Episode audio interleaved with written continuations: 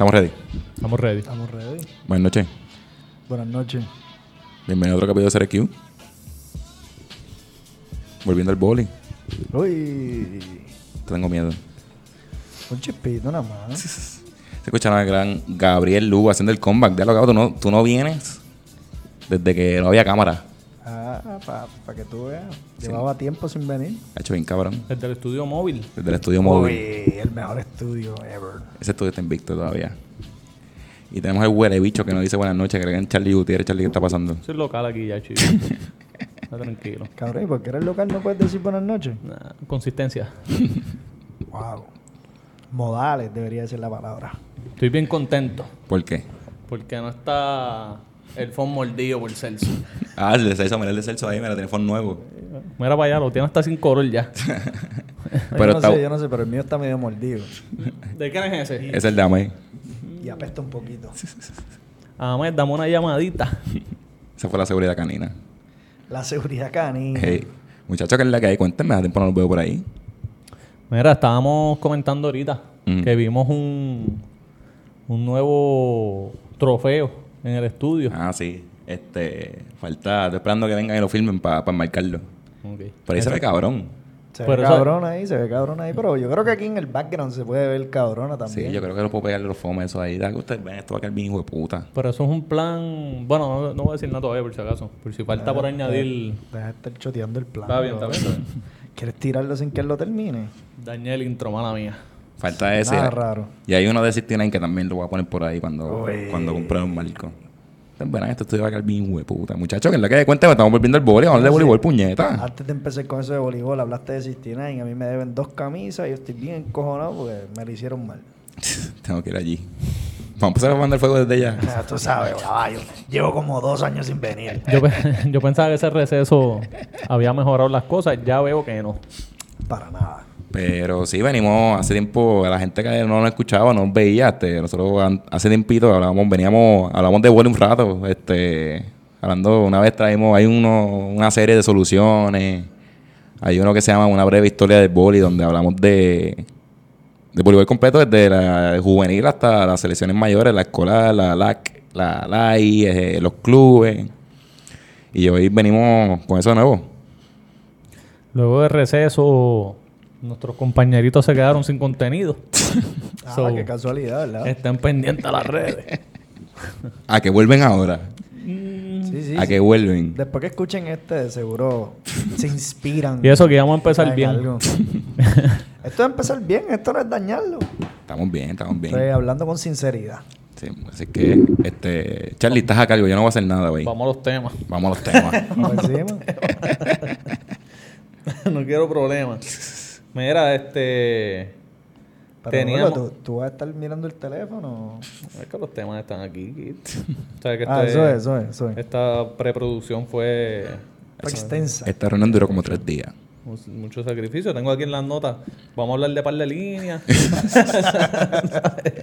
¿Quién hizo esto? Alberto. Mira, este. No, está, está corriendo actualmente la serie semifinal. Lamentablemente el equipo no solo se eliminó, que eran los gigantes de Carolina. Los gigantes Carola, pero lo hicieron bien. Lo hicieron bien, lo hicieron bien. Pienso que teníamos chance de hacerlo un poquito mejor, pero ese tema lo vamos a dejar para la semana que viene. Ah, me gusta, me gusta. Ese es para la semana. Hablamos después. Eso es un compromiso Este, ahí. No, muchachos. Ya, pero Eh, ya hiciste un compromiso de que vas a hablar la semana que viene. Y la semana que viene lo dejo para la otra. Exacto. Así es. Porque la Ah, semana que pero- viene hay muchos temas más. Pero así te parece al otro programa que es de segunda. Eh, ah. Venga, pero tú estás... ¿Tú trabajas con ellos o, se- o- no, no, o sea, te estoy, te estoy diciendo. Pues cállese la boca entonces y déjese llevar. Tú sabes, te estoy Estamos, diciendo. estábamos en la serie semifinal. Ya los eliminados se van a tocar otro día. En la serie semifinal de la Yo Liga de Voleibol de la Superior Liga de. Voleibol Superior Masculina. Y quería saber cómo ustedes ven la cosa, porque de momento vimos, por ejemplo, en un lado el equipo de Naranjito y de Guaynabo compitiendo ahí arduamente. Todo proyectaba o perfilaba a que Guaynabo tenía una probabilidad de barrer. Exacto. Eso es lo que se esperaba, pero están ahí. pues, Naranjito está adelante ahora mismo 2 a 1 en este momento. Hoy es domingo, es de empezar a jugar ya mismo. Ellos ya están jugando. Ah, danos update. Ya están jugando ahora mismo. eh, la página parece que no está en vivo. pero lo verificamos ahora rapidito. Pero de lo que has visto, eso a lo, a lo que buscamos ahí, de lo que has visto, Gordo. Ahora mismo está 11 a 7 a favor de Naranjito en el primer set. Según las estadísticas de la página de la federación, que se actualizan cuando le da la gana porque están en Naranjito y no hay señal. Y está acá. A mí, me, gu- a mí me gusta esa página porque tú buscas este El único, calendario. problema, el único problema de esa página es que a veces los liberos salen con puntos. y el que sabe de voleibol sabe que los liberos no pueden anotar. Así que ese es el único problema que tiene esa página. No es que tú buscas el calendario, el último calendario, o sea, el calendario actualizado está como el de- del 13 de octubre. O sea, ese fue el último juego que aparece ahí. Es muy viejo, es muy viejo. Y- Bueno, hay liberos que le pegan del piso, eso no cuenta. Eso no cuenta como punto, eso cuenta como error. Ah, bien. Del contrario. No Pero ya eso. eso es muy técnico. O sea, o sea que te está diciendo que los estadísticos de nuestra liga son una basura. Bueno, yo estoy diciendo que los que llevan la estadística en la página esta federación a veces se equivocan. No que son una basura, que a veces se equivocan. A lo mejor la regla no está clara. No, está bien clara. Ahí sí. Pero no, hablando de, la- de esa serie semifinal, este Guainabo por alguna razón presentó unos cambios en el día de hoy que uno de nuestros amigos me lo estaba escribiendo.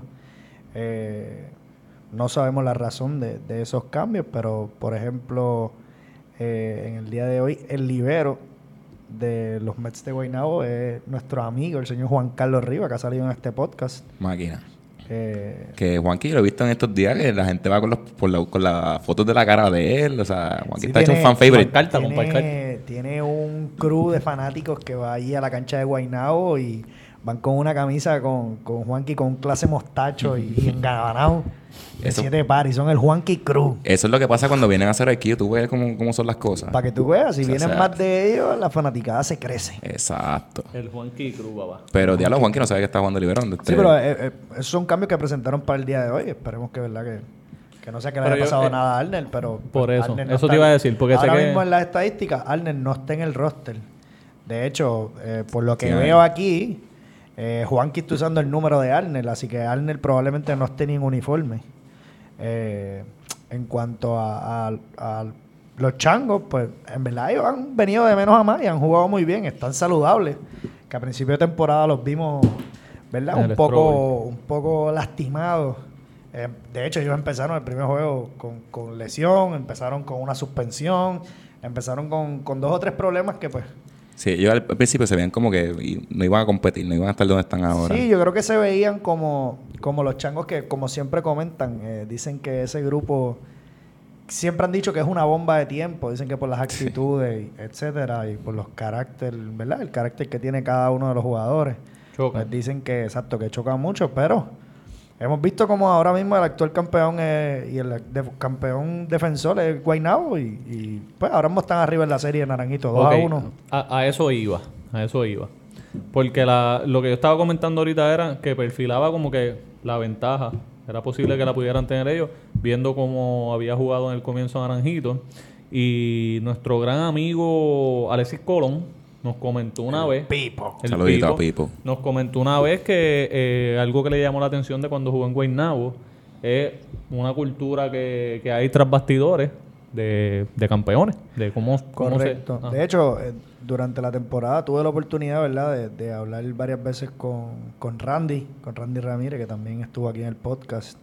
Eh, y tuve la oportunidad de hablar con, con Ramón Bulgo y estábamos hablando de eso mismo, que la- las piezas que trajo Guainabo de vuelta o nuevas este año son piezas que ya estuvieron en el equipo en años anteriores o conocen la cultura y es un poco más fácil.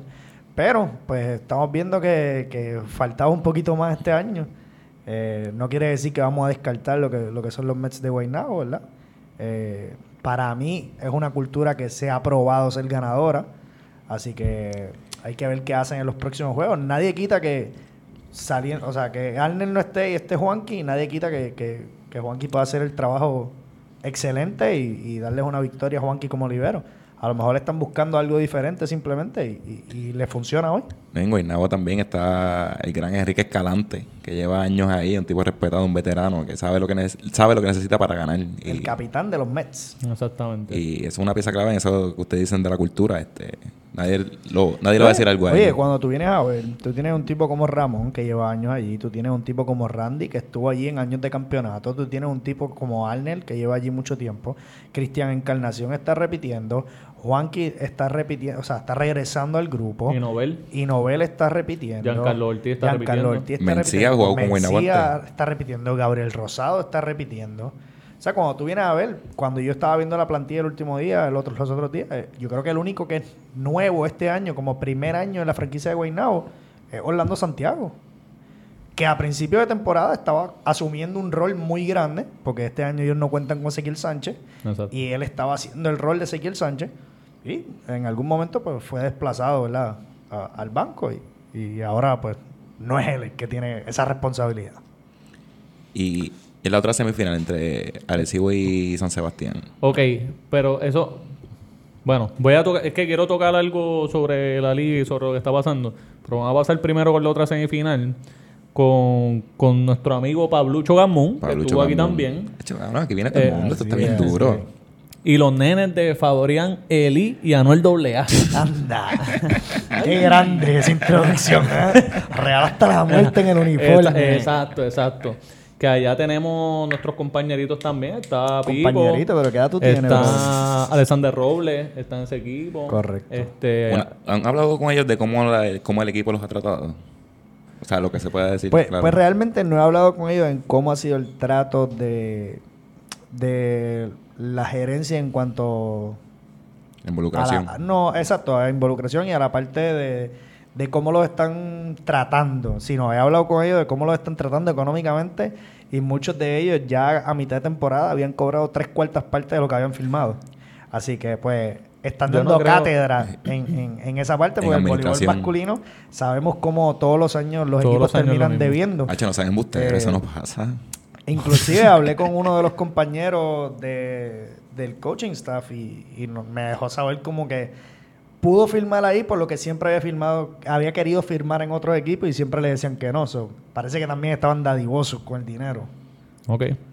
Digo, yo pienso, ¿verdad? Eh, en años anteriores que Arecibo tuvo franquicia, el trato no había sido malo. Eh, No, ¿sabes? Ellos tenían un trato en el camerino que no se comparaba con ningún otro camerino. Al contrario, se comenta que el apoderado anterior les tenía comida antes y después de los juegos, les tenía comida en las prácticas. Le llevaban la ropa, Eh, los tenis. Sí, ellos todos se lo llevaban como un equipo profesional debería de ser, tú sabes.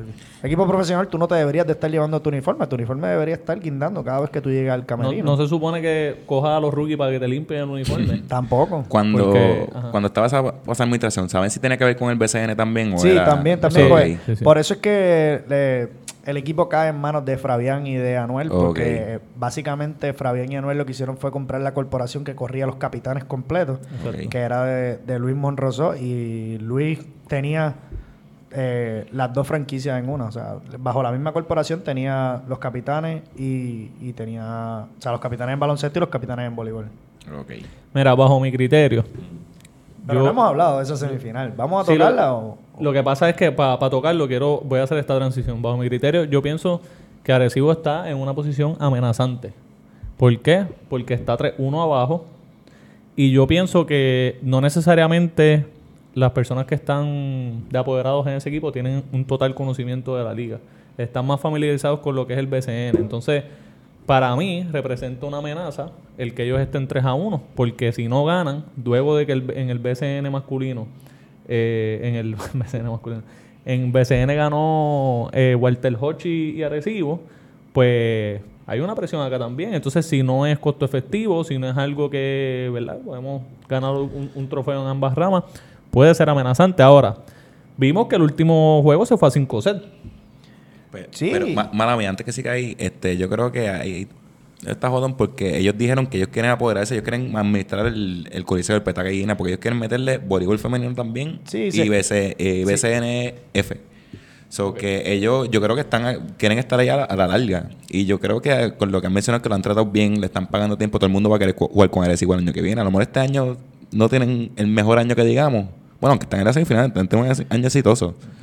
Pero que para el año que viene yo creo que se van a montar.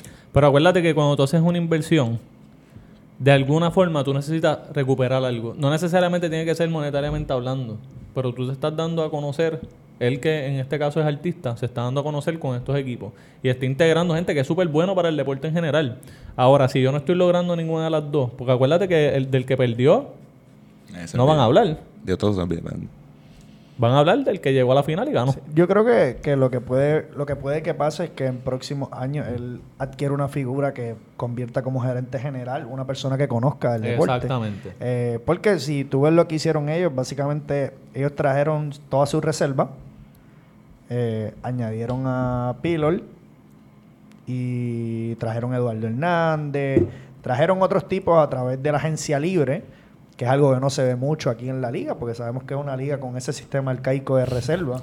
Eh, pero yo creo que el traer una persona como esta al voleibol puede hacer que esto vaya cambiando en un buen rumbo, ¿entiendes? Ya lo empezaron a hacer con el BCN.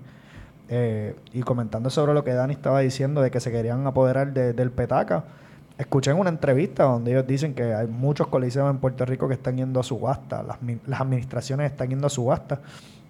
Y, Fabián comentaba que si la petaca se va a subasta y ellos no son quienes ganan, como quien dice, la subasta para quedarse con el petaca, eh, que ellos tendrían que ver la consideración de esa persona que lo administra, porque ahora mismo el municipio les presta la cancha a ellos eh, para que ellos puedan ir cuando los jugadores quieran. Si ellos quieren ir a tirar a las 3 de la mañana, el coliseo se los abren para que ellos debería vayan. ser, debería ser. Eh, so, yo entiendo que, que, que como él comenta en algún momento dado de la entrevista que vi, eh, si no funciona en Arecibo, ellos no es que quieran salir de los equipos, sino que se moverían a un pueblo donde les pueda hospedar y darle eh, las mismas ¿verdad? facilidades.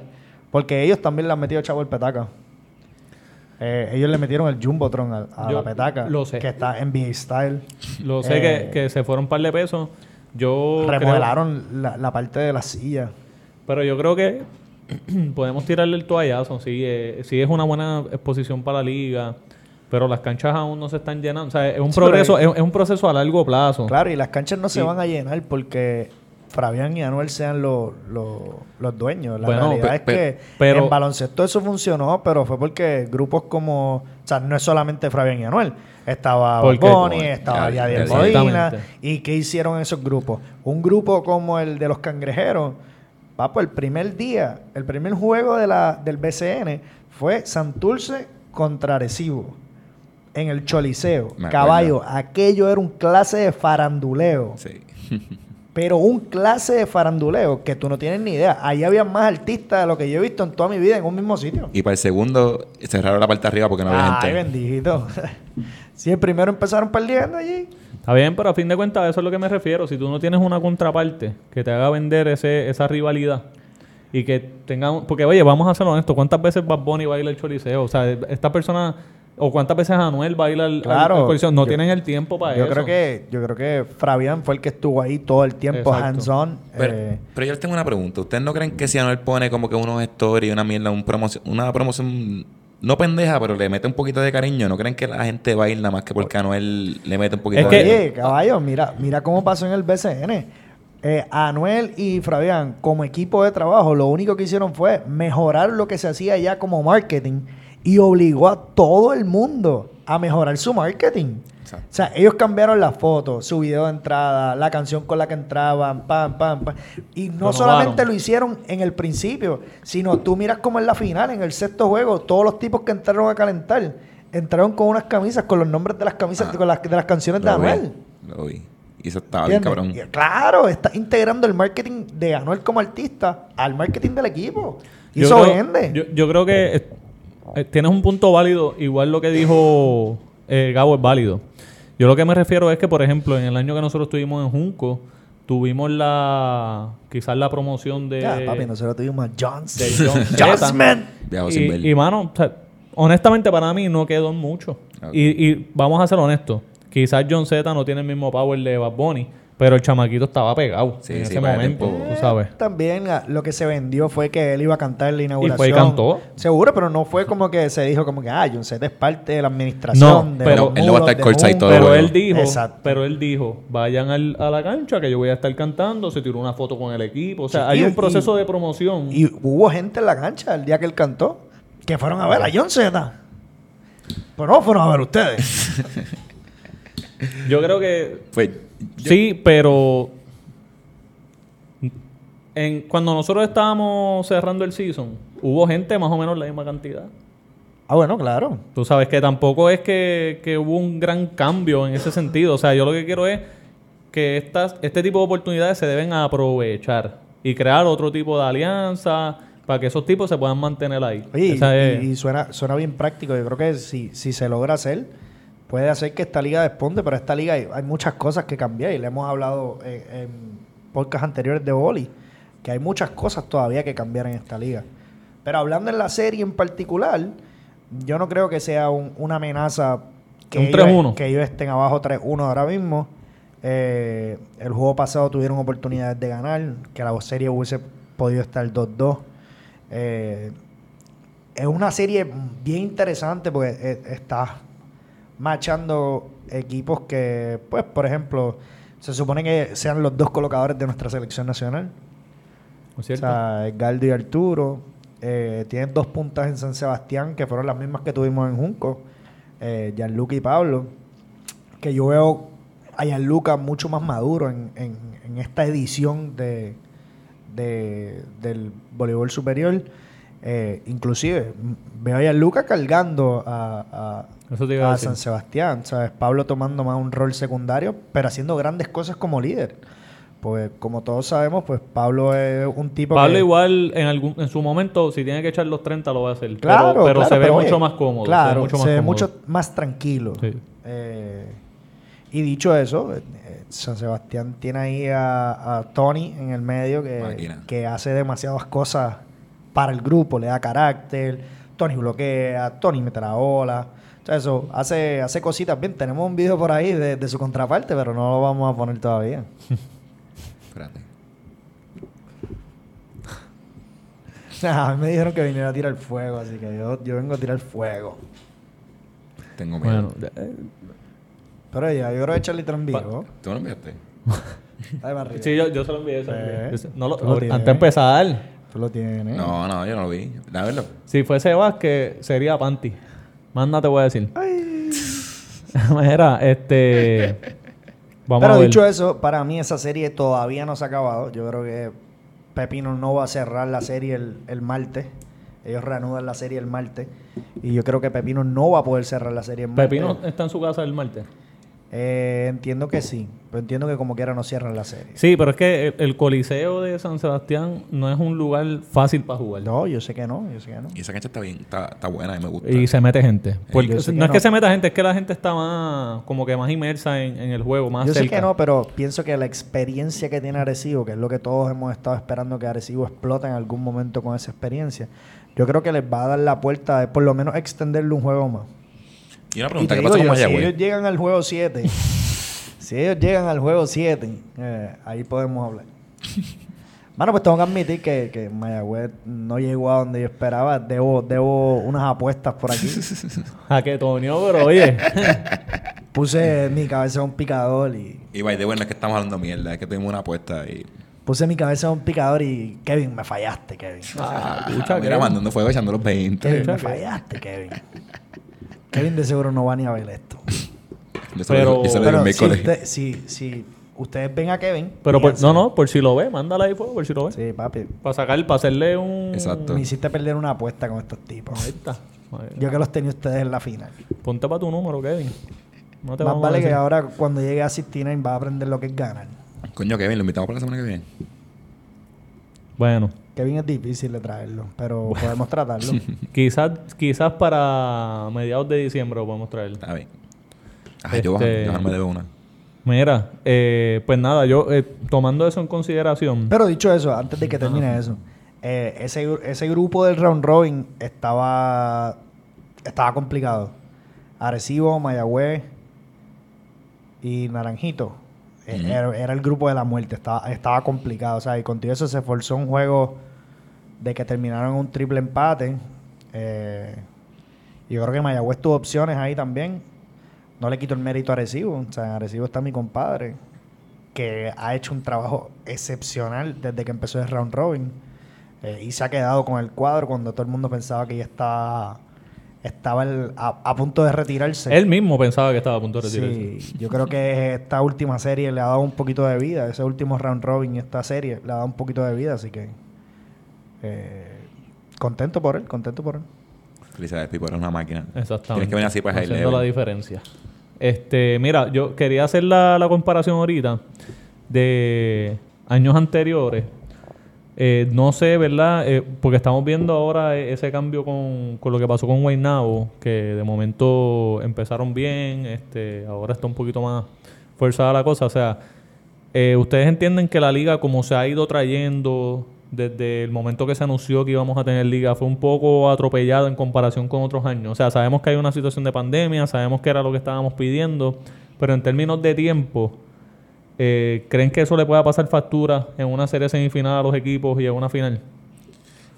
Yo creo que sí, porque en verdad la, la querían tirar o sea, lo más rápido posible, todo. Entonces, cuando tiraron el itinerario de los del round robin, había juego todos los días.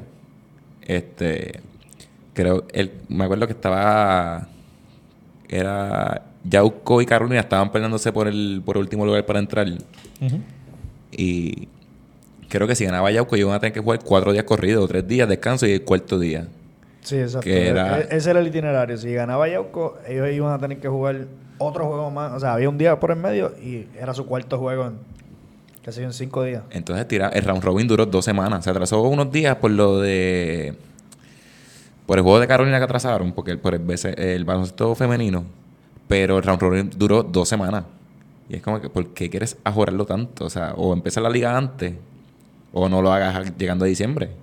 Aunque la serie, se yo me imagino que se va a acabar antes de, o sea, como a mediados de diciembre. Pero, Yo 14, pienso, o sea, yo pienso que se puede acabar antes. Hay que ver cómo termina esta serie. También no corrieron las series a la par. Hubo Sí. una serie que empezó antes que la otra. Y eso afecta a la hora de hacer un itinerario, ¿entiendes? Porque a lo mejor vas a coger un equipo que tiene cuatro días de descanso y un equipo que jugó antier.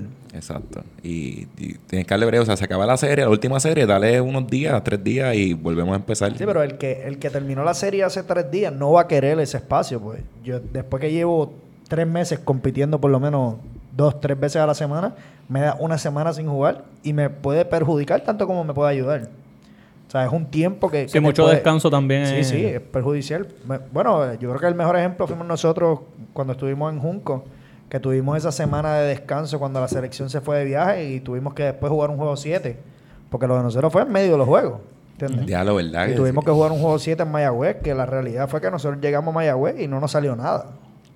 Eh, ¿quién- eh, ¿Dónde fue? ¿Quién, quién hace el itinerario de los, de los Digo, torneos? no, pero también, o sea, no, no quiero ser este, injusto con, con ninguna parte. Yo creo que es responsabilidad de todos los atletas mantenerse en shape, eh, si tienen planes de jugar. na- tú, eh, tú- tú- pero tú fuiste atleta, tú sabes que terminar, no hay nada que terminar. simule la competencia. Déjame terminar, papá. Porque ya están interrumpiendo demasiado. Córtale el micrófono a este. Mira, eh, eh, es responsabilidad como atleta profesional. Sabemos que el atleta profesional aquí tiene que hacer muchas cosas. Pero es tu responsabilidad estar en shape, si tienes planes de jugar y todo eso. Pero ante la incertidumbre de si va a haber liga, de cuándo va a ser, pues hermano, tú no le vas a meter la misma intensidad. Y entonces avisarme un mes antes de que empiece el torneo, eh, o en verdad no quiero hablar mierda porque no sé cuánto exactamente anunciaron, pero sé que no había eh, quizás los tres meses que usualmente se tienen, que me parece muy poco igual para entrenar. Eh, pues entonces no me sorprendería que hayan lesiones, que hayan bajas en los equipos, que, haya que hayan tenido que hacer ajustes en el cuadro. Ahora mismo, Guainabo, como dice Gabo, hizo un ajuste con Juanqui, que no necesariamente... O sea, Juanqui te puede entrar a jugar cualquier posición. ¿Y qué pasa si hay una de las esquinas que necesita que Juanqui entre en ese rote? Ya perdiste una, una opción en, en tu cuadro, ¿entiendes? Suponiendo de que fue que Arner se lastimó. Sí, caso. suponiendo eso. Igual, igual ellos tenían otro cambio, que en- no sé si al final del round robin, pues no, no estuve al tanto, pero vi que en vez de Ramón Bulgo estaba jugando Delwin Flores. Ah, él jugó la, el último juego en Carolina, lo estaba, jug- eh, estaba jugando del Win también. Jugó, sí. Jugó. O sea, que él no ha jugado en todo el, en toda la serie. Bueno, a la, no sé si no ha jugado en toda la semi, pero la última, o sea, los últimos juegos que yo fui, bueno, el último que fui fue el que fue contra San Sebastián en el principio del, del round robin. Y ahí es que estaba jugando era Ramón, no, no estaba jugando eh, Delwin. Este, sí, eso. El cuerpo fa- pasa factura y tantos juegos corridos, de verdad. Hay que, hay que ajustar ese horario, hay que ver cómo se hace y, y ahora es femenino, el femenino empieza ahora en, en enero. O sea, Sí, el me- femenino sí que viene atropellado porque viene de, de acabar una temporada que se iba hace cuatro meses atrás y ya quieren empezar la próxima para volver a caer en el mismo ciclo. Ahora mismo se está jugando Cupú, ¿verdad? sí. Ahora mismo se está jugando Copuco femenino. Eh, Que eso puede ser bueno para la liga, al igual que puede ser malo. O sea, puede ser bueno porque como se hacía antes con la puertorriqueña, eh, los tipos llegaban más en forma, so, desde el principio se da un espectáculo. Pero puede ser perjudicial porque la carga que les estén dando en Copugo puede afectar esa carga cuando lleguen a, a empezar a practicar con superior. Vaya, digo, y mala mía, Copubo, están cagados, no han hecho el masculino. Ajá, con seguimos. Los, con los defending champs. Exacto. Ajá. Pero, Este, nada, eso yo, eh, yo creo que en, en comparación con otros años, o sea, el, el- la situación actual de todo el mundo va a ser distinta y, y toda la cosa, pero creo que igual era una buena oportunidad que quizás se pudo aprovechar mejor. O sea, era un buen... eh, Que eso inclusive lo hablamos en podcasts anteriores. Pero... Y tengo una pregunta. Esto no, no está en los temas, no tiene nada que ver, pero ¿cómo ustedes se sienten que Naranjito y Guaynabo no están transmitiendo lo- la- los juegos por las redes? Pero si, y si lo están transmitiendo, están cobrando. ¿Qué ustedes creen de eso? Está bien. Yo pienso que está bien. Este... Yo pienso que esté, está bien que estén cobrando. Yo creo que siempre hemos hablado de que es una liga profesional y para ver una liga profesional pues hay que pagar por Digo, ¿cuánto están cobrando? Cuatro pesos, creo que por juego. Sí, como 4 o 5 dólares. Te están cobrando la entrada. Este... Básicamente. Es más barato que... la- o sea, cuando tú vienes a ver es más barato que la entrada porque tú vas a la entrada y yo creo que son 3 dólares, 4 dólares. El parking. Eh, el par- bueno, en Naranjito no hay que pagar el Ah, bueno. en Guaynabo sí. La gasolina. La La gasolina. empanadillita. También te estás ahorrando realmente. Sí, Eh, sí. eh, pagas una sola taquilla. Exacto. ¿Entiendes? Ponle que sean 5 pesos la entrada, tú estás pagando una sola taquilla y lo pueden ver todos los que quieran en tu casa. No, y está bueno porque... Mano, es que yo, yo creo que hubiese sido más efectivo si hubiese sincronía con, con Que- otro, con otro, con la liga. que fuese uniforme, equipo. que fuese todo el Que mundo fuese así. uniforme, sí. Porque yo pienso que, y esto lo hemos hablado, no necesariamente Guapa tiene que, o, o Telemundo tiene que transmitir todos los juegos si tienes esta plataforma. Tengo una pregunta. ¿Qué fue eso que sonó? ¿De qué? ¿No sonó algo ahí? Ah, ok, yo decía que pensaba que el perro estaba destruyendo eso allí. Per- disculpa. ajá. Pues no, no, eso, que, que no, ya tú no dependes de un canal de televisión. Exacto. Entonces, ¿sabes? Tres pesitos, cuatro pesitos. eh, no me parece una mala idea. Ahora, mantente consistente, eh, pero sí hay que trabajar en marketing también. O sea, hay que trabajar en otras cosas.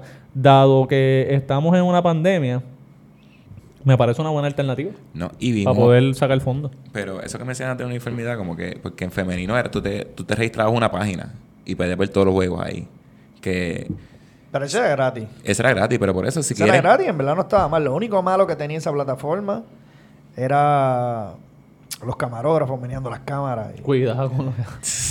No, no, cuando meneaban las cámaras de Rick, que no había repetición instantánea. Sí, tanta tecnología, no había como que un buen replay. Eh, Eso era lo único malo. Pero- Pero, esa plataforma estuvo súper chévere. No, y, y yo creo que esa es una buena oportunidad para como que... ah, pues crear un- la página y uno se registra y paga como un Season Pass. Seguro.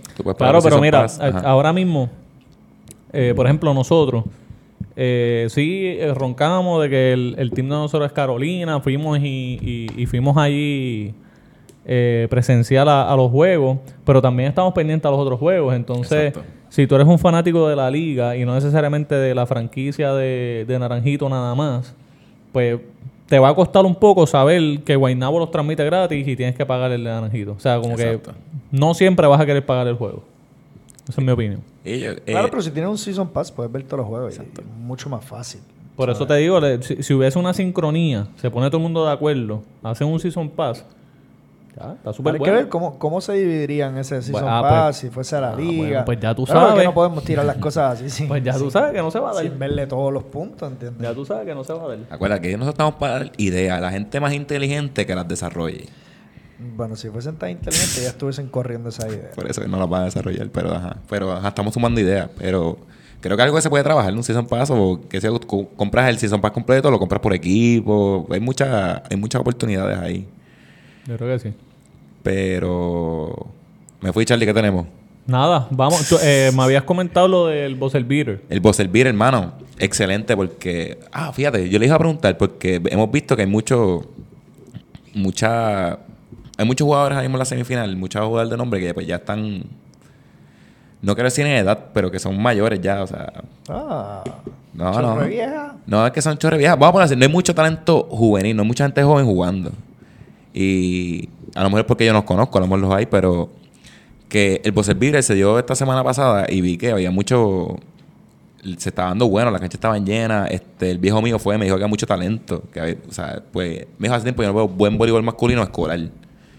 Que yo creo que eso es una eso es una buena noticia, por lo menos por el voleibol masculino en Puerto Rico. Saludos a Héctor Bebo Rivera. La que pronto, pronto debe estar aquí con nosotros. nos Felicidades, debe- Bebo, ese campeonato. Nos demos una conversación, pero estamos bien contentos con, con el trabajo y con, ¿verdad? con el campeonato que tiene. Así que saludos, Bebo, te esperamos aquí próximamente. cómodo.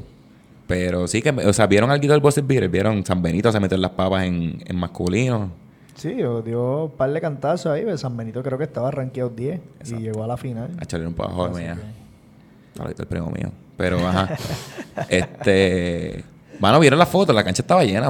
Para mí dijo que la cancha estaba explotada. O sea, Sí. mami estaba hasta encojonada, Yo creo demasiada que- gente. Yo creo que lo- la parte grande de- del buzzer beater, ¿verdad? Cuando, cuando es deporte escolar, yo creo que ahí corre mucho por la sangre el hecho de que estás defendiendo los colores de una institución y... y... Mano, ¿cómo te digo? Esos chamacos no juegan por dinero. Exacto. Esos chamacos juegan por los colores de, de su escuela, de su institución y, y yo creo que eso le da mucho. Y el que va de fanático, pues obviamente se pompea igual con los chamacos porque es el mismo panita que yo veo en la escuela, que se sienta en la mío a coger La, clases. estre- la estrella, tú- la estrella merienda contigo. Exacto. Está haciendo el proyecto de matemática contigo. Exacto. ¿Entiendes? Tú lo estás ayudando porque se fue a jugar y no hizo la tarea. Tú le pasas el cuaderno, tú En- sabes. En, algunos colegios así, en algunos colegios se tiene que joder un poquito más, ¿verdad? Y, y- y hacerlo él mismo. Pero yo creo que el, el- el- el tema central es ese, que hay un sentido de pertenencia distinto. Eh, donde pues los chamacos están en, en efecto defendiendo los colores. Ah, pues No- tú, tú ves cómo lo- los fanáticos se van y se visten y, y cual- cualquiera diría que eso era fútbol americano, cabrón. están todo el mundo vestido. digo, me, me sorprende. pero se, se ve espectacular. Me sorprende que todavía el deporte escolar en ocasiones se mueve mejor que la liga universitaria. O sea, se mete más Es gente, así, se, así. se- se siente más el apoyo. Y yo creo que el, el denominador común es ese. Eh, estás con un tipo que estudia en tu escuela, que pertenece ahí, y hasta la persona que no sea atleta y sobresalga quizás en, en las notas o, o en otro tipo de actividad, en la feria científica, whatever, se quiere apuntar también en defender eso. No iban los ¿Sabes? En el maestros. apoyar. Así es, así es. Los maestros, los papás. Sí. Así es, yo creo que también la cobertura, ¿verdad? Hay que pues, dársela a- Sí. a Buzzer Beater, la, la cobertura que tienen ellos a través de los torneos, a través de todo el año, ¿verdad? Eh, porque a través del año ellos van a múltiples torneos por fin de semana, eh, te pasan los itinerarios, eh, están tirando fotos, que todo el mundo sabe que eso nos encanta. O sea, a todos los chamaquitos les encanta ver las fotos que me tiraron este fin de semana en Buzzer Beater y vamos a darle repost y vamos a subirla aquí, vamos a subirla allá. Y cuando tú vienes a ver, están expandiendo la plataforma que, que tiene Buzzer Beater, pero ellos hacen un recap brutal porque te cogen el año completo, terminan con un torneo súper grande, lo que antes era para nosotros la copa. Ujú. Eh, que todavía puedo decir que yo no gané la copa gracias a que Charlie no se fue con Francia. si no lo tiraba, estaba ahí. mira. Ese tema es la semana que viene. Otra vez, que para la semana que viene. Para la semana podcast que de la viene. semana que viene está largo. Dos horas y Dos media. horas. No lo dividimos en dos, dos partes. Pues, pues resumen en lo que es la copa o lo que era la copa para nosotros, que siempre era el torneo que todo el mundo decía, bueno, ese es el torneo que yo quiero ganar. Eh, y pues le suman, hacer el torneo nacional, le suman la, la exposición que le dan a los chamacos con todos los juegos a través de las plataformas, eh, con que desarrollan una unas habilidades de sentarse detrás de un micrófono después del juego. Exacto. Sabes, eso no lo hace más nadie. Algo como. el- Yo, yo creo, Dani, que el, el acceso a la plataforma y las redes sociales le permite a esos chamaquitos tener ese, ese reconocimiento. Antes era, ¿sabes? Hay un chamaco allí que juega, ¿sabes? Era diciéndolo. Y pues tenías que verlo en la cancha para tú saber quién era. So, ahora, en estos tiempos, Nino no le va a poder decir a los muchachos, tú saliste del periódico. No. Eso te iba a decir el Ahora te voy a periódico, todo se el mundo- a decir, todo el mundo sale en servir, pa. Ya tú sabes, se le cayó una bala ahí a Nino. Pero, No, esa gente Por eso ya está... no dirige. esa gente del está bien organizado. Este... Tú dices lo de hablar después del, del juego, este, los rankings, mano. Tú eres esto, este número uno Marista o número 10 San Benito le ganó a número 3 BMA. Eso los rankings está bien duro. Yo creo que esa parte todavía tienen que ajustarlo un poquito porque a veces se, ¿cómo te digo? Se dejan llevar mucho por... Porque tú diste un cantazo este fin de semana y de momento tú estás de 20, sube a 5. ¿Entiendes? Pues eso también tenemos que darle un poco de, de- de- de valor. Y ser realista. ¿Cuántas Yo, veces hemos el- visto, cuántas el veces hemos visto un, un número uno ganar? Bueno, eso es verdad. Tú sabes, son bien pocas las veces que vamos a ver un número uno ganar porque a veces la presión de ser número uno es, es mucha. Pregúntenle a BMA, este, pero al saludito al gran Mena. Christopher Mena. Saludito a Rafa de Botón Jacket. el problema. Eso es lo malo tuyo. El que ve tirar se la envió. Nada, Yo no, voy a- yo no voy a cortar nada. Yo creo que nos hemos portado bien. Claro. Yo chequeo, yo chequeo. Pero, Mira, ajá. ajá, dale. No, dime, dime. No, no, es, es que iba a hablar de eso de que lo del servidor está cool y eso, pero se me olvidó que hay un torneo máster que es el high level. Ah, vamos a hablar de eso. Eso Y, es buena. y- y quería que, que me comentaran de eso porque de momento eh, hemos visto gente que compartió con nosotros un buen boli. Entonces, yo digo, si hay tanta gente que... Bueno, vamos, vamos a darle fuego como quiera. Ah, es que estás ahí titubeando. Sí, ¿o dilo, va a dilo tirar lo o que no vayas va a decir. tirar? yo trato de portarme bien. Di lo que vayas a decir. Pero tú sabes, si hay tanta Ya yo gente- filmé, ya yo filmé el roster de nosotros. Ok, eh, ah, pues está bien, ya, ya está. Pero si hay tanta gente y hay gente que hasta paga para que jueguen, ¿tú ¿sabes? Pues hay algo importante ahí. Sí, Eh, una comunidad ¿sabes? que estaba abandonada. Man, yo quiero felicitar a Juan Lacen, al hermano, eh, a Choco, o sea, el trabajo que han hecho, porque esos torneos se están dando buenos. La gente viene a jugar. Y eh, yo, wow, estaba olvi- se estaba olvidando ese, ese sector de jugadores, como que ya no tenemos para jugar profesional, pero podemos, todavía Es que nos ese queda es, el, quito. ese es el problema. Yo no estoy ni tan seguro de que muchas de las personas que están ahí en realidad no la tenían para jugar profesional. No, pero yo digo que ya o vamos, tenemos otro interés. Exacto. Tenemos va, yo intereses, creo que iba o a ese mismo punto. No, no tienen el mismo interés de yo participar como profesional. Simplemente me quiero mantener jugando el deporte que me gusta y no me molesta pagar por ir a jugar. Exacto. Porque vamos a ser sinceros, nosotros hacemos un grupo y vamos todos y pagamos por ir a darnos un par de refrigerios y ir a jugar. Pero ustedes creen que entonces quizás es esa, esa parte de que tú puedas participar de algo sin esa responsabilidad de que, mano, quizás me van a deber, quizás yo me esfuerzo un montón y, ¿sabes? Sacrifico un par de cosas que no estoy viendo la, la recompensa y aquí por lo que yo pago, pues... Yo creo que más que eso es el compromiso de tú, ok, si yo quiero jugar superior, yo tengo que ponerme tres meses a entrenar. Este, si me cogen, pues tengo que practicar todos los días. Bueno, Dani, tú, perdóname, perdóname. Pero hay gente que de momento pierden con 69 y tú los ves entrenando. o sea, esto, vamos a ser honestos. Pero a lo que yo quiero llegar es como que, ok, pues vamos a ver que tú tienes, tú tienes tu trabajo. Tu, eh, tu trabajo, tu trabajo que no quieres, no quieres, de- tienes tu trabajo y no te quieres dedicar full time en voleibol. Como el torneo es un weekend. Un fin de semana, sí. Pues el, yo digo en cuestión La de tiempo. flexibilidad, la flexibilidad. Sí, y a lo mejor si la gente que no tiene los sábado y domingo libre, pero tú puedes hacer el ajuste, coño, eso es en diciembre, me voy a ir un día aquí. Este, cuando estaba en la farmacia yo pedía los días de copu, mira, no puedo trabajar sábado porque tenemos juego. Bueno, pero igual no, no están muy lejos de lo que yo estaba mencionando. O sea, si tú tienes la flexibilidad, teniendo un trabajo estable, puedes jugar del deporte que te gusta, Exacto. teniendo un trabajo estable. Y quería mencionar, yo el otro día estaba hablando con, con Seba que el, en el en el, boli- el último Bolifest, el equipo, la categoría con más equipo era el Open masculino. Y eso es bien Oye, difícil. que la realidad es que nosotros somos todos unos fiebros, Exacto. tú sabes, y nos gusta la guerrilla, nos gusta la habladera de mierda, nos gusta ir a, a probarnos y a jugar contra todos. eh, yo creo que obviamente el, el Bolifest tuvo la particularidad este año de que la participación de jugadores de superior fue mucho más grande. Nos engañaron. Sabes, porque Nos engañaron. se supone que eran dos, Protestado. tres, y, y pues hubo equipos que todo el equipo era de superior. Sea, al igual que hubo equipos que estaban recibiendo paga por estar allí. Vamos a ser realistas. Eh, nosotros somos todos grupos que vamos y pagamos y nos vamos. Y el, el, el pagarle lo que sea la inscripción más una cajita de cerveza. Exacto. Tú sabes, porque llevamos siempre refrigerios para darnos allí en el parking. Esa que todavía estamos invictos en el parking. Ah, No nos han ganado ni un día. Esa es Y otra mano. recogiendo que- también. Ah, y recogemos. Pero esa es otra mano que a lo mejor este, ya nosotros, pues, como nosotros llevamos toda la vida en esto, eso es ir a jugar las, qué sé yo, como por nuestro tiempo, ir a jugar los domingos, los carnavales en Naranjito, se acaban, nos quedamos hablando mil del que- parking, esa cosa no- como que nos hace falta. Mucha gente va a esos torneos para eso mismo, para ir para allá a hablar mierda. Y eso, es pero ¿qué compartir, tiene? es el compartir. Para Exacto. nosotros es compartir, Ok, de que pero- estamos entre panas. Oye, el roster que tenemos ahora para High Level, si tú te fijas, somos todos panas. Vamos a tener que llevar tres meses de domino para poder jugar. Porque todo el mundo va a tener la reta. Pero todo el mundo, o sea, en cualquier torneo que tú juegues, tú, eres- tú tienes tus panas. O sea, y- igual el que juega superior tiene un montón de panas en superior. O sea, ¿qué tiene este tipo de torneo que te hace pasarla tan bien? O sea, ¿qué tiene este torneo que te hace? Porque lo que estoy viendo, eh, o sea, desde mi punto de vista, no es simplemente diversión, porque el equipo de nosotros quiere ir a ganar. Exacto.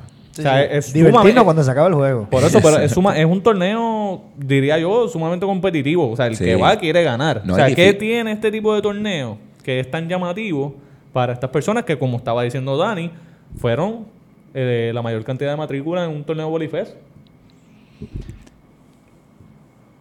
Pasamos cabrón. No, yo creo que eso mismo, lo que estamos hablando, parte de la confraternización que se tiene.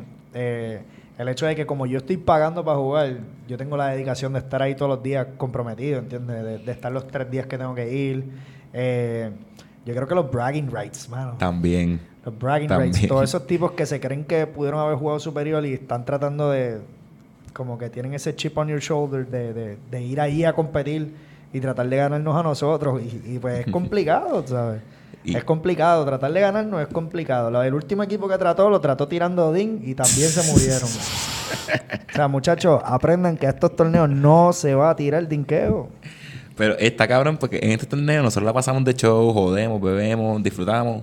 Pero estamos todos. O sea, al- el domingo por la tarde, ninguno vale un chavo. Y estamos atacando. Yo no sé por qué jugué esto, me duele la No. espalda, me duele la Papi, rodilla. tres, tres días después del último high level, yo todavía estaba que me tenía que tirar en el toilet. No me voy a sentar. Yo te dije a Charlie, el último día, el último día que yo jugué, que yo jugué con el equipo de Choco, ese torneo, ese weekend me quitó como 5 años de vida. ¿Ganaste? Perdí la Ah. final. Cabrón. Ajá. Es que ustedes no se pueden prestar, muchachos. Aprendan con los reales. Pero en verdad, eh, están haciendo un excelente trabajo en Fire Level, lo felicito. Está, muy bien. Ahora lo voy Mira, para ir, antes que, porque sé que vas por cerrar el tema. Ajá. Pero antes de eso, o sea, hay algo... Mucho lo conocen. ¿eh? no, iba a decir que va a ser en Bolinka el, 19 el weekend del 19 Pero de no diciembre para que cierre todavía, porque Sí, hay algo- la promoción a eso para que la gente se motive. Eh, escucha, ya mismo. Lléguenle, lléguenle a ver los campeones. Exacto. Hay algo, hay algo cool en eso y, y tenemos que pensar con detenimiento en, en este tema. Porque es que tiene el elemento de competencia, tiene el elemento de diversión, tiene- o sea, tiene los mismos elementos de un torneo regular, o sea, de una puertorra, de, de un superior. Lo que pasa es que obviamente el tiempo es mucho más corto y la... El tiempo es mucho más corto y la... Viendo cosas aquí extrañas. Charlie, ¿tú crees, Ajá. No, no, ahorita. Eh, el tiempo, o sea, el, el- el tiempo del torneo es mucho más corto. Obviamente, eh, quizás no tienes que entrenar tanto. Pero igual, cuando tú vas a hacer una, convo- una convocatoria, porque es el chat que yo puedo ver, hay tipos ahí que no le dicen que sí a todo el mundo. Y hay tipos ahí que no jugarían pagando en su vida. Y están dispuestos a pagar una inscripción. O sea, Sí, yo creo que, ¿verdad? Obviamente, el hecho de que los estemos convocando nosotros y que van a jugar con nosotros ya es, un, es una parte que es gufiada porque mucha gente dice como que ah, ustedes van y dañan los torneos. Ujú.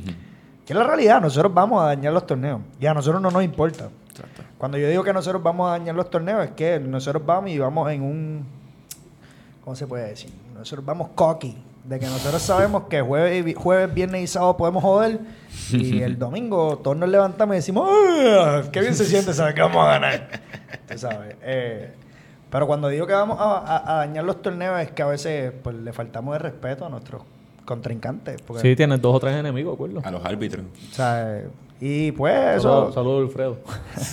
Eso lo estamos tratando de mejorar, que no le faltemos el respeto a todo el mundo, pero a la vez, en verdad no nos importa porque vamos allí a, a, a disfrutárnoslo. Eh, nosotros le gritamos a todo el mundo, no a todo el mundo le gusta que le griten. Eh, lo vimos en el último torneo que jugamos, que pues Pipo se emocionó mucho gritando y, y hasta del otro lado le dijeron como que, acho, brother, cállate un ratito. Que, quiero decir un- una frase que decía en la Universidad de Miami, de Miami en, los 2000, en los 2000, cuando estaban bien duros. ¿No quieres que celebremos? Pues no dejes que anotemos. Ahí está. Wow, qué grande. Qué grande. Este, mira, eh, para ir de nuevo con lo que ibas a decir, 17 de diciembre. El weekend del 19 de diciembre, eh, en Borinquen, en el Colegio San Antonio, yo creo que todavía están a tiempo. Busquen High Level en, en Instagram y tienen por ahí, en verdad. Sí, creo que, creo que le quedaban como dos espacios Para llegar al segundo. para que puedan llegar el segundo, tercero, cuarto, quinto. Cabrón, no me robes el chiste, ¿sabes? Pero para que tengan la experiencia de lo que es perder con nosotros, más nada. Para que lo vean en palco. Mira, este. Nada, pues quería hacer, quería mencionar eso del high level. ¿Se nos queda algo de, de lo que estábamos hablando ahorita, del buzzer beater? No, yo creo que estamos bien. Ok.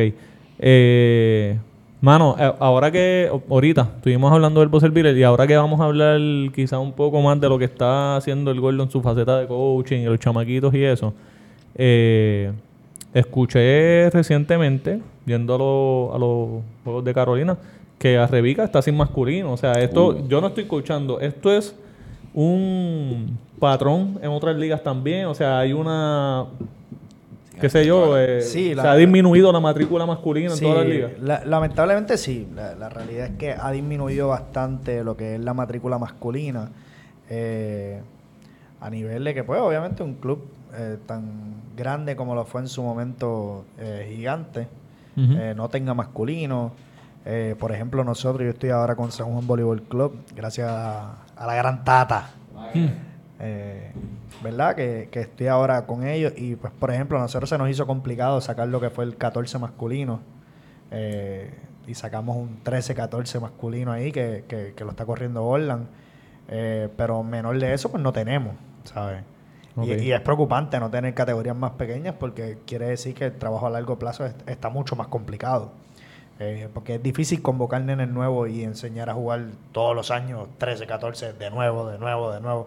Porque son tipos que vienen sin experiencia, ¿entiendes? Claro. Y, y, pues es un poquito más complicado, pero son retos que a nosotros nos gustan. Eh, así que Orlan está empezando ese proyecto ahora este año. Y pues quién sabe si el año que viene soy yo el que comienzo otro proyecto porque queremos que el, el boli masculino, por lo, por lo menos en San Juan, Pero tú siga tienes, ¿tienes alguna hipótesis que explique por qué hubo esa disminución en la matrícula masculina? Porque antes, quizás, ¿verdad? De mi perspectiva, cuando coachaban a Revica, usualmente habían tres equipos. O sea, e- era mucho más fácil uno reclutar porque llegaban solos. Claro, claro. Yo creo que cua- cuando nosotros comenzamos a dirigir en el 2010, eh, mi primer grupo fue un 15-16-4. O sea, tú estás diciendo que, que habían cuatro equipos de la misma categoría. Obviamente en ese momento todavía eran 15-16, no era 15 y 16 aparte. O sea, era 15-16 mezclados. Pero como quiera, eran cuatro equipos. Y era un, cuatro equipo, un cuarto equipo donde yo tenía 12 tipos. So, ¿Por qué ha disminuido la matrícula? Eh, Es una pregunta complicada de contestar. eh, porque siempre hemos tenido la competencia del béisbol, siempre hemos tenido la competencia del baloncesto. Eh, yo creo que en los últimos años lo que sí ha, ha acaparado un poquito también ha sido el soccer, pues los papás que van subiendo los han puesto a, a- a jugar balompié, soccer, como lo quieran decir. O sea, que hay una nueva Sí, competencia. ha- hay un, un- exacto, un- una competencia que no teníamos antes, porque la realidad es que el soccer antes aquí era bien limitado Sí, era- o era bien selectivo. no era tan popular. Exacto. No era tan popular. Eh, a un momento dado para acá que, que el soccer es una competencia real. Eh, lo que yo no- todavía no puedo entender es cómo el baloncesto no ha cogido ese cantazo. ¿Por qué nosotros somos los que hemos cogido ese cantazo? Pues eh, es algo que tenemos Lo que pasa es que yo, estaba, estaba pensando en si era posible que fuera algo inevitable, porque yo recuerdo cuando estuve en Arreviga había solamente un equipo de nosotros, un solo equipo de, de la selección de Ángel. En PTR pasaba lo mismo, era un solo equipo por, en, en términos de selecciones. Y después fue que empezaron a salir otra, otras cepas con, con mayor cantidad de, de jugadores. Pero, Sí, pero si tú te se, lo, se lo quería, se lo quería achacar quizás a la Serie Mundial de Béisbol que el, esa, lo del Team Rubio y, y todo esto, creo quizás ese, esa popularidad y esa, ese interés en, en jugar otro tipo de deporte, pero ajá, ¿qué, Pero, qué me vas a ma- mala mía, este, yo creo que eh, para mí no es tan difícil. Es que el voleibol tú necesitas la malla, el espacio, la bola, 12 cabrones. Este, el baloncesto, con una bola juegan, puedes jugar una- un- uno para uno, dos para dos. Este, con la Sí, pelota, lo que me explicó papi, con un bate y una bola juegan 18. El soccer con una bola juegan 12. Y necesitan un espacio abierto. La malla lo limita un poco. O sea, el voleibol necesita un poquito más de equipo. Eso es lo O sea, sí, no- pero, pero no yo hay- creo que más allá de eso, eh, y eso suena como, como algo lógico a, a darle ¿verdad? responsabilidad porque no, no tenemos tantos niños jugando. Pero si tú te fijas, cuando tú estabas hablando eh, hace un ratito, ¿verdad? estabas diciendo cómo en un momento dado, si tuvimos tres y cuatro grupos, y si tú te fijas en ese momento, eh, nuestra selección nacional también era estaba pasando por buenos momentos. Eh, quizás los tipos tenían otro norte a dónde poder llegar. En, ese, en esos momentos las selecciones estaban haciendo esos grupitos B que, que trabajaban en categorías menores. Eh, había otros espacios a los cuales aspirar que ahora mismo pues no los hay. Ahora mismo si tú te fijas, antes de este año, ¿cuánto tiempo llevábamos sin voleibol masculino? Sin voleibol superior masculino. O sea, mucho tiempo. Llevamos dos años casi sin... Yo- sin- hasta el otro día tener los días anotados por ahí. No, tengo que. eh, no sé. Eh, Está bueno el argumento, casi me convence. Casi. Pero es que para mí es Yo difícil. estoy aquí para los casi. Es que para mí es difícil eh, verlo de esa manera porque si el soccer está resultando amenazante, o sea, y, y yo desconozco el soccer, pero ¿qué es lo máximo que tú puedes llegar en soccer los Islanders? Eso no Yo existe creo hace como eso 10 no años. existe. O, o es que estás pensando en el próximo Leo Messi o, o Cristiano Ronaldo? O sea, e- e- es, una liga un poco más, es una meta un poco más inalcanzable que jugar eh, para la selección de Puerto Rico en voleibol. En Puerto Rico hay como que una, como una superior de soccer.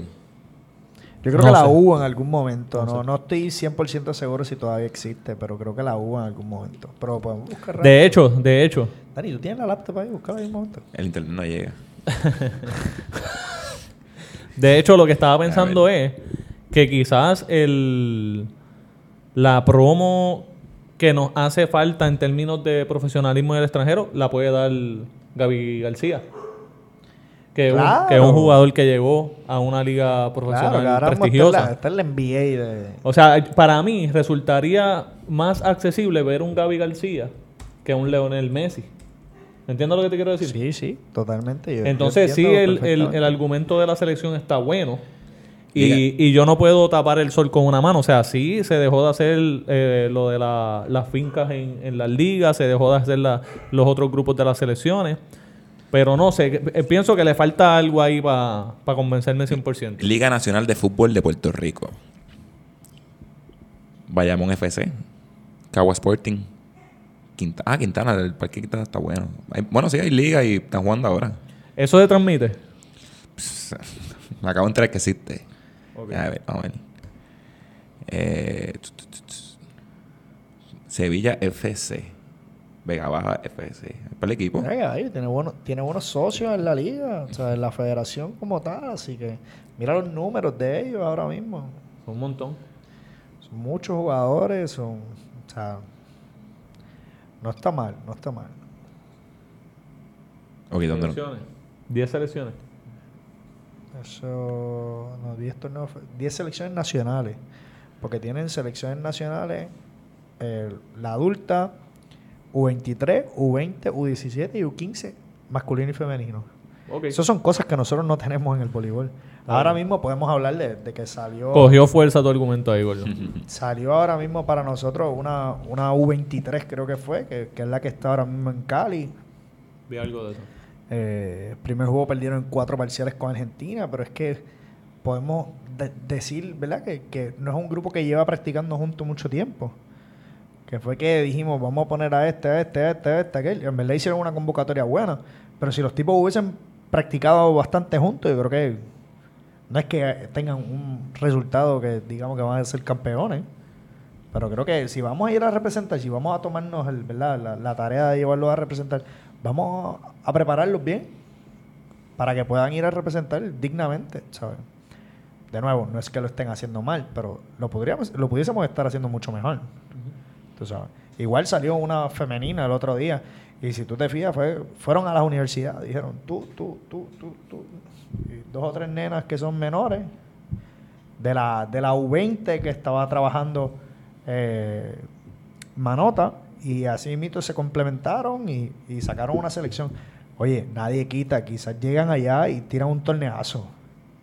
Pero la realidad es que cuánta preparación han tenido. No creo que haya sido mucho. Y jugar juntos, acordarse, eso. Tú no puedes llegar ahí, o sea, un torneo inter- interna- internacional a. Vamos a ver cómo jugamos, a ver cómo, qué, qué hace quién. Me fui en viaje, Correcto, perdón. correcto. Pero. Hemos perdido, hemos perdido cancha, hemos perdido o sea, algunos espacios para practicar. Eh, Que quizás el, el, el, el terreno para soccer o para otro Sí, deporte sea sea más más- accesible. más accesible. Yo creo que sí, como estaba hablando Dani, eh, es complicado tú conseguir canchas que estén en buenas condiciones para poder practicar de la manera correcta. Eh, Bueno, Charlie, tuviste el donde jugamos Spikeball ahí, que la guerrilla que había ayer. Hay, hay tres canchitas de, de soccer ahí, ¿verdad? Ahí donde está, o sea, donde está la, la cancha de soccer allá grande, pero donde estábamos jugando, que al lado era la guerrilla, que eran, pues, ellos las mallas eran de ellos, ellos tir- tiraban las líneas y era jugar, era un, era un Exacto, parque de pelota viejo, exacto, sí, sí. que la grama le creció y están jugando allí, que no tienen que pagar nada, este, va a estar ahí siempre, ellos la portería las dejan ahí, le ponen las mallas, que no es como, es más fácil conseguir ese parque ahora para jugar soccer que una cancha de voleibol para nosotros jugar. claro, definitivamente igual. Digo, o sea, yo que monto guerrilla así de vez en cuando, es complicado tú también conseguir 12 tipos para jugar. Exacto. O sea, no es fácil conseguir 12 tipos para jugar. Igual la pelota, o sea, tú a cualquier... He dicho eso, el soccer necesita más que nosotros para jugar, ¿verdad? Pero, pero se- se puede jugar a- a- con menos jugadores. que- igual. Sí, tú lo un pase abierto porque puede hacer la cancha más pequeña. Pero igual en pelota. en vóley, esa modalidad del 3 contra 3, 4 contra 4. Eh, Ok, eh, yo lo, lo que estaba pensando es que también tenemos que tomar en consideración que del 2017 para acá, María. o 18, sí, tuvimos el verano del 19, María, eh, los sismos y el COVID. Exacto. Eh, fuera de eso, ya estaba empezando una crisis en el voleibol, por decirlo así, y tenemos que tomar en consideración que muchos dirigentes se fueron. Entonces, eh, también... ¿Cómo así? ¿Cómo así? ¿Que se fueron a dónde? A escuchar en Estados Unidos.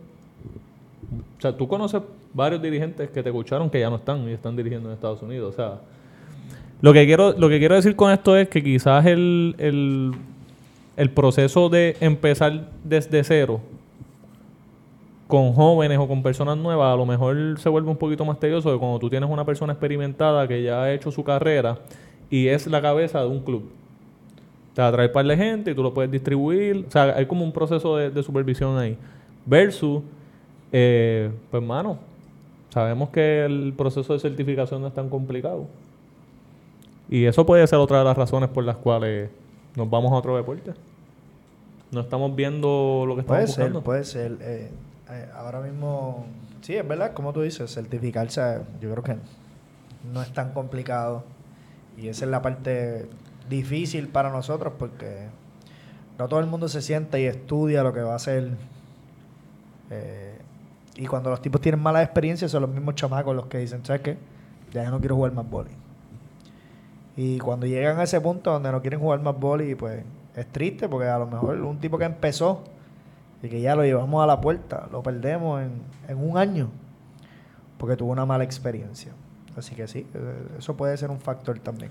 Por la, la probabilidad de jugar en un deporte donde participen más jugadores también te da espacio a tocar el terreno más. En el soccer juegan más jugadores, en el béisbol también, en el baloncesto a pesar de que son 5, son 15 por equipo, ¿verdad? Sí, depende de lo que estén jugando, pero sí. ¿Sabes? Puede Es, es por tiempo que básicamente la probabilidad de entrar es un poquito más alta. Sí, la oportunidad de entrar y salir es mucho más alta que en el voleibol, que por ser tengo 12 sustituciones y estoy aquí en, en la liga, ¿sabes? Que si es cuestión de, de participación, pues... Y, y tengo una pregunta para darle la vuelta a la cosa. Este, lo mencionaron que mucha gente, los dirigentes los frustran y se quitan. ¿Será eso un, también un factor en los high level? Que te gustaba el deporte, un dirigente te frustró, te quitó, pero vienen los panas y te invitan a jugar sin coach, aquí vamos a pasarla bien. Que mucha gente que, no, que está jugando estos no que se quedaron hace, se quedaron jóvenes, pero que no siguen jugando. Que será, puede afectar, o sea, puede... Eso puede ser un factor, pues si tú te fijas a los high level, digo, si ustedes practican para jugar, tienen que practicar un poquito más y buscarse un coach. Eh, pero nosotros somos un equipo que va sin practicar, ¿sabes? Ujú. ¿Qué hacemos nosotros? Una semana antes nos reunimos en alguna cancha que podamos conseguir, jugamos entre nosotros y, y con eso nos vamos a jugar. O sea, nosotros no practicamos. Exacto. Yo creo Bueno, que para, el, para el Bolifest no hicimos nada. Exacto. Exacto. Este año no hicimos nada para el Bolifest. También, ¿sabes? No, no, no, nos clavó un poquito que Johan y Pavón decidieran viajar a la miel de torneos eso. Multaú. Pero claro, sí. No, no hacemos nada para ir allá a jugar. Pero. Pero con ese punto sí, Dani, yo creo que sí. A la mía que vuelva. No, tranquilo. Pero muchachos, llevamos una hora. Este, no sé, nos quedan un par de temas, pero. Coño, estuvo Ah, en verdad, en verdad lo que me quedaba era lo de el torneo Open que va el gordo. ¿Sabes? Que es una nueva, una nueva escuela, una nueva generación. ¿Qué torneo? Eh, El clasificatorio. Para el clasificatorio. Y Mm. si querían hablar de las selecciones, pero yo creo que cubrimos bastante, como Sí. ustedes quieran. Vamos a ir para la semana que viene, porque la semana que viene va a ser dos horas. De lo que hablamos de la semana Ah, que pues viene. son tres episodios entonces. Eh, exacto. Ya tenemos dos, dos al fondo, o sea, dos, dos en bolsillo acaso, que tenemos ya, tenemos ya programas por un par de semanas. Pero entonces, ¿verdad? La promo ahí. La broma aquí. ¿Cuándo es que va? Eh, ¿Cuándo es que vas para allá para clasificar? Ah, yo me voy en febrero a clasificar. ¿Para dónde es que va? Voy a Pensilvania a clasificar. Y eso es San Juan. San Juan Volleyball Club. Eso Ok. es correcto. Y todo, o sea, y ¿cuántos equipos hay en San Juan eh, masculino? ¿Está el qui- 15, 16? Eh, 15, 16, hay un 18 y hay un 13 y 14. ¿Y todos van para Pensilvania? O... No, el 16 entiendo que va a clasificar a Chicago. Eh, el 17-18 entiendo que no va a viajar, igual que el 13-14 entiendo que no va a viajar. Los Ok. únicos dos masculinos que van a viajar son el 15 y el 16. Ok. Este, bueno, muchachos, ¿algo más que quieran decir por ahí? Cuéntenme. No, no, estamos bien. Estamos con eso. ¿Qué piensan de, de la vuelta devolviendo el boli? Está bueno, está bueno. Deberíamos de volver con esas entrevistitas ahí a, a seguir dándole foro a los jugadores. Quiero mandarle fuego a Johan. No, este, eh, hay un par de gente ahí que ya, ¿verdad? Ya dijeron que sí. Este, Bebo está en la lista, Fabián dijo que sí, Johan dijo que sí. Este, Sí, sí, pero del dicho al hecho hay un largo trecho. este, y dije dicho con D. Eh, Pavón tiene que venir a... a- Bueno, Pavón tiene que venir. Cállate. Era- no es Claro, ya el otro también iba a arruinar la sorpresa. Ah, eh, pero yo lo, yo lo muteo. en Guaynabo Mm. y Nobel. Y Nobel, Mencía tiene que volver, nos tiene que hablar de la escuela, de la escuela que montó en Río Grande, la escuela de voleibol que tiene allí. Ahí está. Este, Tenemos dos o tres episodios. Ah, hay par de que- cosas, hay par de par cosas. de cosas. No los voy a tirar al medio a todos por si acaso después no quieren venir. Y en, y en femenino, tenemos a Alessandra, Alessandra viene en diciembre. Ok. Un par de cositas, también un par de cositas. Voy a buscar aquí. dos o tres dirigentes también para darle foro ahí a... Traemos- Fíjate, ah, Orlan, Orlan tiene que venir. No hay a... Dios mío. Tira el nombre, tira el nombre. Olvidó el Caliéntalo. nombre, eh, de Naranjito. Caliéntalo. ¿Quién de Naranjito? Ah, Yamil, Yamil, Yamil, Yamil, Torres, Yamil Yamil. Torres, está loco por venir. Yamil hay que traerlo, vamos a esperar que se acabe la temporada para... Él- sigue en Naranjito, ¿verdad? Sí, sí, Yamil, Naranjito. Cuando se acabe la temporada va a traerlo, él está loco por venir. Este, bueno, muchachos, vamos por el carajo. Nos fuimos. ¿O fuimos? Antes de irnos hay que dar las gracias a los pisados número de este podcast, fotografía Clemente, fotografía para cualquier ocasión, fotos para la playa, fotos en nu, eso- no, eso ya son Boichari, eso viene ahora. Este, fotos para lo que tú quieras. Este, fotos para los equipos, cabo, tu, tu equipo necesita un fotógrafo. ¿Tú crees? Sí. Pues vamos a cuadrar. con Fotografías Sí. Clemente. Fotografía Clemente, lo voy a, voy a hablar con él, este, a ver si va allí y da, da una muestra. Está bueno eso. Este, puedes buscar fotografiaclemente.com, fotografía.clemente en Instagram y fotografía Clemente en Facebook. Pasa por el vieron de SRQ, Agenda Deportiva, volviendo al boli. Dile que te envió Charlie. Dile que te envió Charlie y te van a Eh, tratar en verdad- Charlie, no te van a tratar bien. Mira, en, en verdad, este, allí en foto y eso bregan. He visto el trabajo y No, trabajan el trabajo bien. está bien cabrón. Lo único malo es que el tipo coge los fondos de los micrófonos, los que son así, ¿Y los, de- los ¿Cómo los deja así. Coño, ahí estaba el dicho al revés. Mírala ahí, ese es el de él. Por eso, pero los coge blancos y los deja verdes al revés. Los clirea. Los clirea, los clirea. No sabemos cómo, pero los clirea. Qué grande. Pero Así que- busquen, busquen fotografía Clemente, este, fotografiaclemente.com, vean su trabajo ahí, ¿verdad? Para los equipos, vean las fotos de, de- de los juegos, están súper duras. Este, y también gracias a Gerson Baichari. Gerson Baichari tiene las Ahora, camisas, gorras, mira esas medias, esas medias están bien Se. Sí, sí, se ven, se ven, yo creo que sí. Está frisado. Tenemos, tenemos que pedir unas medias ahí para el corillo y usarlas en high level. Vienen, Tú tranquilo. vienen. Este, Girasón Baichari, ella nos bregó con las camisas, los uniformes del, del Bolifest. Ella le hizo el uniforme a, a los meses de Guaynabo. Este, en verdad, esa gente hace un trabajo salvajes, camisas, gorras, stickers, vasos, todo lo que tú necesitas que sea impreso, puedes buscarlo en girasonpr.com y Girasón by Chari en Facebook, no, en, en Facebook y en Instagram. Y también dile que, me- que te enviaron en CRQ, Agenda Deportiva, volviendo del boli y te van a traer de show.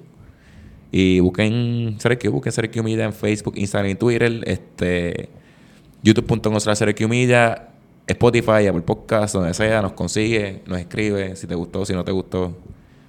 Este, si quieres que le mandemos fuego a alguien, se lo enviamos a Charlie, él le manda fuego. Ya está. Este, vamos por el carajo. Nos fuimos. ¿Quién va a poner perreo? Vamos. Gabo.